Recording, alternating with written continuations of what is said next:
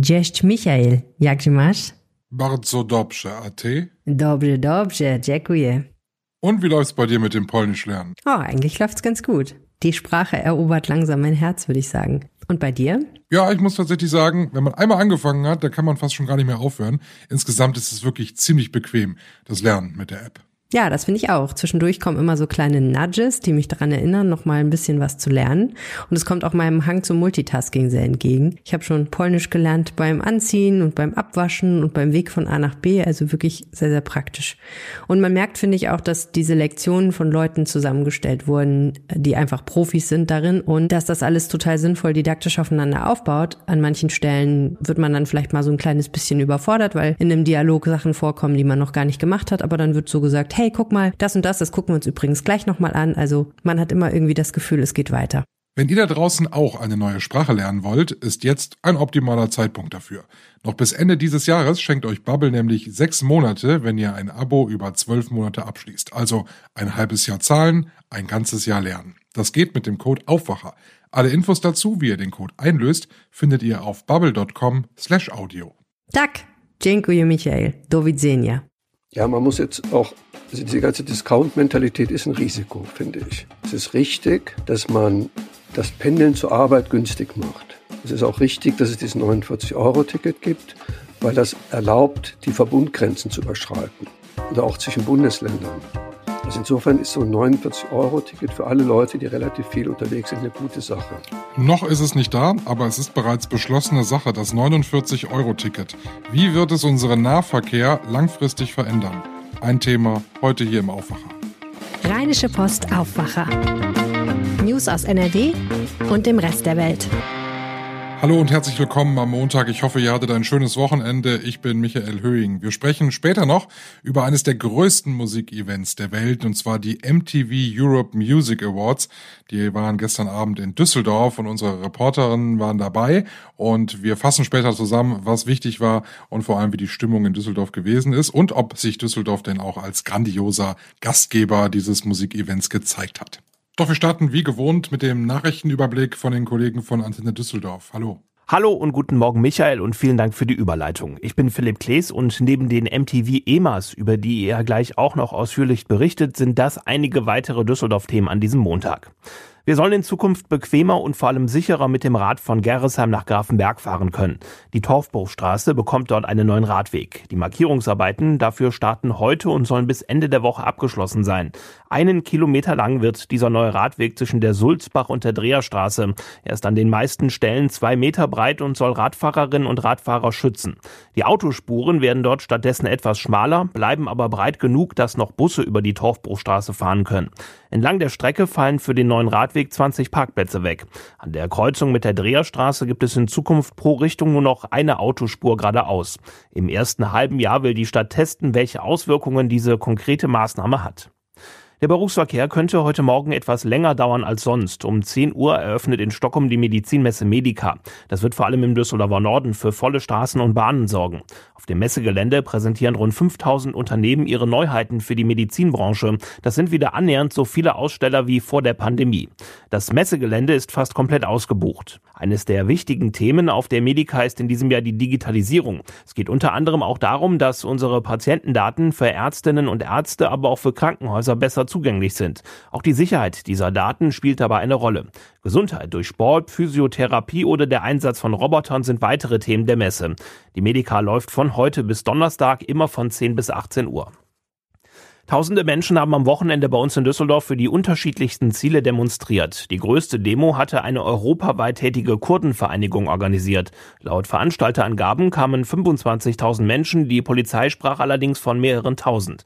Marc Pesch hat Einzelheiten hier bei Antenne Düsseldorf. Die Kurdendemo fand am Samstagmittag statt. Laut Organisatoren waren mehr als 20.000 Menschen unterwegs, laut Polizei deutlich weniger als 10.000. In zwei Marschsäulen zogen die Kurden vom Hauptbahnhof und von den Oberkassler Kasseler Rheinwiesen in den Rheinpark in Golzheim. Sie protestierten gegen das Vorgehen des türkischen Militärs in Kurdengebieten im Nordirak.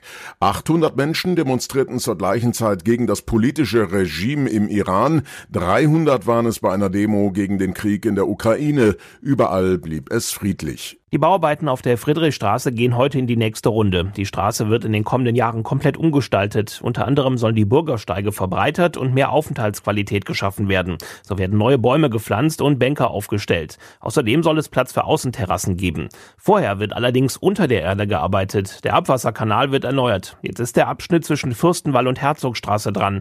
In dieser Woche muss auf der Herzogstraße deshalb stadtauswärts an der Kreuzung mit der Friedrichstraße eine Spur gesperrt werden. Die Stadt rechnet damit, dass die Kanalarbeiten bis zum Frühjahr nächsten Jahres beendet werden können. Das wäre schneller als gedacht. Im Linksrheinischen könnte es ab heute ebenfalls zu Verkehrsbehinderungen kommen. Eine der wichtigsten Einfallstraßen ist für etwa acht Monate dicht, und zwar die Hertha Landstraße.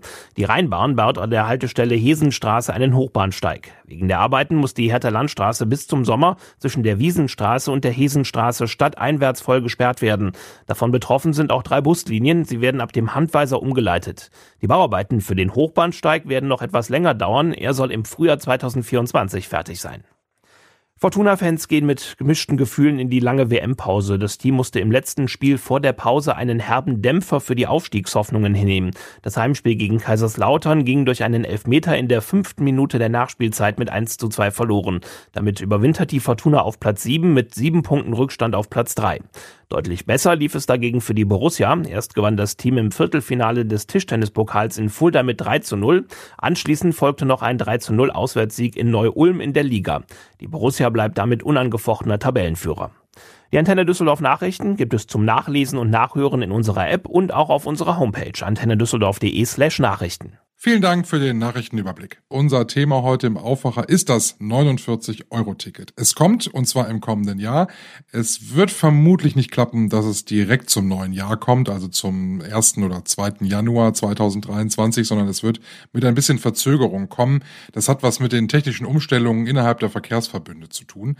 Aber wenn es dann da ist, dann kostet es 49 Euro im Monat, ist als Abo-Ticket erhältlich, monatlich kündbar und gültig in ganz Deutschland. Wie wird ein solches stark subventioniertes Ticket allerdings den Nahverkehr bei uns verändern? Denn es wird den Nahverkehr verändern. Denn heute gibt es zum Beispiel Tickets, die eine ganz andere Preisstruktur haben, wo ein 49-Euro-Ticket zum Beispiel gar nicht dran passt.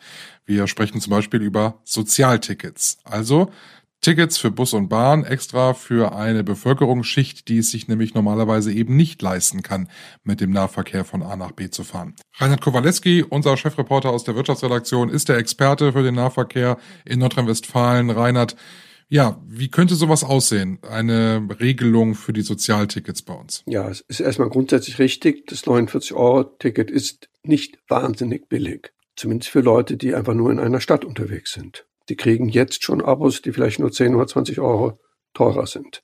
Also für die ist das nicht der Riesensprung. Den Riesenvorteil haben diejenigen, die weit pendeln. Die zahlen eben nicht mehr 100 Euro oder 110 Euro, sondern nur noch 49 Euro. So, jetzt sagen die Sozialverbände, man muss auch adäquate Angebote für Niedrigverdiener machen, also Hartz IV oder Leute, die einfach ein niedriges Einkommen haben. Ähm, die Vorschläge gehen da meistens so in Richtung 29 Euro. Ähm, ich finde das nachvollziehbar, diese Forderung. Ich muss gleichzeitig sagen, man soll es nicht übertreiben. Also sagen wir 29 Euro für ein rein regionales Ticket oder für ein Stadtticket für Leute, die wenig Geld haben, ist verständlich. Das Sozialticket im Moment kostet 39,80 Euro in der Tarifstufe A beim VRR. Das heißt im Prinzip eine Stadt. Gut, dass die Sozialverbände sagen, es kann ein bisschen billiger werden, ist verständlich. Was ich nicht sagen wir, nicht angemessen fände, ist, wenn man für den Preis dann direkt bundesweit reisen kann. Weil da wird so ein bisschen, sagen wir, ich nenne das mal Verkehrspolitik und Sozialpolitik vermischt. Sozialpolitik heißt, ich gebe den Leuten genügend, damit sie angemessen leben können. Also Hartz IV, Arbeitslosengeld und ähnliches. Ich glaube persönlich nicht, dass dazu gehört, dass ich unbedingt bundesweit immer unterwegs sein kann. Das ist nicht, sagen wir, der Sozialstandard des Grundgesetzes. Ich glaube, es gehört dazu, dass ich regional unterwegs bin. Das ist quasi, ich nenne das, ich nenne das mal ein Menschenrecht in einer modernen Industriegesellschaft. Und wenn die Leute dann wirklich sagen, ich will jetzt mit dem Nahverkehr nach Hamburg fahren oder nach Bayern, dann sollte man ihnen die Möglichkeit geben, sagen wir, ein günstiges Zusatzticket zu kaufen. Aber einfach zu sagen, äh, für 30 Euro kriege ich Freifahrt in ganz Deutschland, fast ohne zu zahlen, finde ich ein bisschen übertrieben. Wobei man ja auch sagen muss, dass gerade dieses bundesweite Reisen im Nahverkehr eigentlich auch erst durch das 9-Euro-Ticket überhaupt gesprächswertig geworden ist. Vorher hat man sich das ja nie überlegt, dass man mit dem Regionalverkehr einmal quer durch die Republik fährt. Ja, man muss jetzt auch, also diese ganze Discount-Mentalität ist ein Risiko, finde ich. Es ist richtig, dass man das Pendeln zur Arbeit günstig macht. Es ist auch richtig, dass es dieses 49-Euro-Ticket gibt, weil das erlaubt, die Verbundgrenzen zu überschreiten oder auch zwischen Bundesländern. Also insofern ist so ein 49-Euro-Ticket für alle Leute, die relativ viel. Und es ist aber, ich nenne das mal unsinnig, wenn man glaubt, dass alle Leute, die halbwegs günstig wohin fahren wollen, jetzt unbedingt immer nur im Nahverkehr fahren sollten. Tatsache ist, wenn ich ähm, im ICE fahre und sehr früh buche, sind die Tickets auch relativ günstig. Also ich glaube, für 30, 40 Euro kommst du im ICE nach Hamburg oder Berlin, wenn du sehr früh buchst. Also das ist also eine Fehleinschätzung, dass ich, äh, um bundesweit unterwegs zu sein, jetzt unbedingt ein, sagen wir, 49 Euro haben, Ticket haben muss. Was glaubst du, was hat ähm, dieses 49 Euro Ticket für Konsequenzen, wenn du dir mal so die Tariflandschaft jetzt im, bei uns in Nordrhein-Westfalen anguckst? Also wenn wir schon sagen, okay, wir müssen die die Sozialtickets überarbeiten, damit es irgendwie äh, damit das irgendwie zusammenpasst. Wird da noch mehr kommen, was man anpassen müsste, damit dieses 49-Euro-Ticket da eine ganz gute Berechtigung auch dazwischen hat? Ja, also wenn ich ein bundesweites Ticket für 49 Euro anbiete, dann ist es natürlich zwingend, dass es ein NRW-Ticket geben muss, das etwas günstiger ist. Also sonst macht sich die Politik irgendwie so etwas lächerlich. Also ob das dann 45 oder 40 Euro kostet, das kann man dann abwägen. Der José Luis Castrillo, das ist ein Vorstand vom VRR, dem größten Verkehrsverbund in NRW, in ganz Deutschland, der sagt, wenn das 49-Euro-Ticket kommt, müssen wir an sich alle Tarife überarbeiten. Also wir müssen da irgendwie so ein Gesamt, neues Gesamtkonzept machen. Mit Schülertickets, mit Studententickets und so weiter. Weil du natürlich, wenn du, sag mal, das beste Angebot für 49 Euro anbietest, dann kannst du schlecht für ein Abo, das nur minimal schlechter ist, sagen wir, denselben Preis fordern. Also es gibt einen Druck insgesamt nach unten. Jetzt ähm, kommt natürlich die Sorge, die hatten wir beim 9-Euro-Ticket auch, und da haben wir ja auch schon Schwachstellen im gesamten System gesehen. Wenn wir jetzt ein günstiges Ticket anbieten, wie, wie 49 Euro, ist für Pendler interessant, die sonst jetzt 100 Euro im Monat zahlen würden, das hast du ja gesagt, ähm, schafft unser Nahverkehr das, ohne dass wir da jetzt große Summen investieren. Die, die, die Regierung beziehungsweise der Staat investiert ja richtig Geld in dieses Ticket aber ist da noch Geld da, um die Infrastruktur aus, auch auszubauen? Das ist ja eine berechtigte Sorge, die man haben. Also zum Teil werden die Schwerpunkte falsch gesetzt. Tatsache ist, dass im Moment immer noch viel mehr Leute mit dem Auto pendeln als mit dem öffentlichen Nahverkehr. Das liegt daran, dass der Nahverkehr zum Teil auch zu schlecht ist. Also es fallen zu viele Züge aus. Also die S-Bahn fahren in der Regel nur alle 20 Minuten. Busse fallen aus, äh, Verbindungen klappen nicht so gut. Also es muss alles viel besser werden. Und eigentlich sagen die meisten Verkehrsmanager unter der Hand, wäre es klüger gewesen, man macht erst den ÖPNV viel besser und dann 9-Euro-Ticket und 49-Euro-Ticket und ähnliche Sachen. Wir sehen das ja jetzt hier bei uns im Rheinland, äh, das sind typische Knotenpunkte rund um Düsseldorf zum Beispiel. Da sind die Straßen jetzt im November sowieso alle voll. Also wir haben richtig viel Stau, vor allem morgens im Berufsverkehr und nachmittags. Also wir hätten vermutlich doch alle von einem durchgängigen 10-Minuten-Takt im Nahverkehr wesentlich mehr gehabt als von einem stark subventionierten Ticket, oder? Ja, das ist so. Aber ich denke, das ist auch kein Widerspruch. Die Politik muss deutlich mehr investieren. Sie ist teilweise auch schon dabei. Also es ist ja geplant, den sogenannten RAX aufzubauen, der in so einer Art 10-Minuten-Takt zwischen Köln, Düsseldorf, Essen, Dortmund fahren soll. Finde ich ein ganz tolles Projekt. Ähm, das findet ja statt. Es wird auch in den nächsten Jahren irgendwann fertig sein. Und ich rechne auch damit, dass Zehntausende Menschen werden sich dieses 49-Euro-Ticket kaufen, um, sag mal, gelegentlich zu pendeln mit dem Zug. Und vermutlich wird das dann auch den Druck erhöhen auf die Politik, dass sie dann äh, noch weiter in den Nahverkehr investiert, wenn eben viele Nutzer da sind, auch wenn sie dafür nur in Anführungszeichen 49 Euro zahlen, was für einige Bevölkerungsgruppen, ich sage das gerne nochmal, sicherlich ein Betrag ist, der nicht aufzubringen ist. Vielen Dank, Reinhard Kowaleski, unser Chefreporter aus der Wirtschaftsredaktion.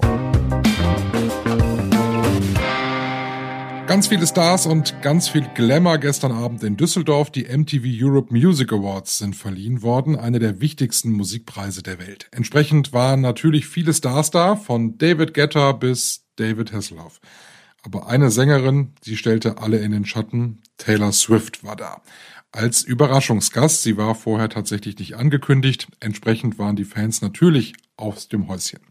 Ebenfalls da Allerdings nicht als Überraschung, denn sie hatte es mir ja am Samstag schon im Podcast verraten, meine Kollegin Lena Ohm. Sie war für uns vor der Show auf dem roten Teppich und sie hat uns ihre Eindrücke, weil sie war ja schon so ein bisschen nervös am Samstag, sie hat uns ihre Eindrücke von dort direkt erzählt. Ich bin gefühlt immer noch taub, denn die Fans sind so dermaßen abgegangen, als Taylor Swift den roten Teppich bei den MTV Music Awards betreten hat. Es war wirklich der Wahnsinn. Schon im Vorfeld hat sich langsam das Gerücht verbreitet, dass Taylor Swift kommen wird. Man hat die Flugzeuge getrackt, die Fans waren ganz, ganz aufgeregt. Und dann auf einmal war sie da, stand sie da und es gab wirklich Sprechchöre, die die ganze Zeit nur Taylor, Taylor, Taylor gefordert haben. Leider ist sie nur sehr, sehr kurz geblieben. Sie ist nicht den roten Teppich entlang gelaufen, sondern verschwand dann still und heimlich äh, wieder. Die Fans haben ziemlich lange gewartet bis zum Ende und dachten, na, kommt Taylor nochmal. Aber da ist leider nichts draus geworden. Aber da hat man wirklich gemerkt, dass das einer der großen Highlights am roten Teppich war. Ähnlich gute Stimmung war zum Beispiel, als Nina Chuba kam. Auf einmal riefen und sangen alle Fans nur Wildberry Lillet und gingen dort richtig drauf ab, was auch viele der anderen Promis sehr begeistert hat und die sich sehr darüber gefreut haben.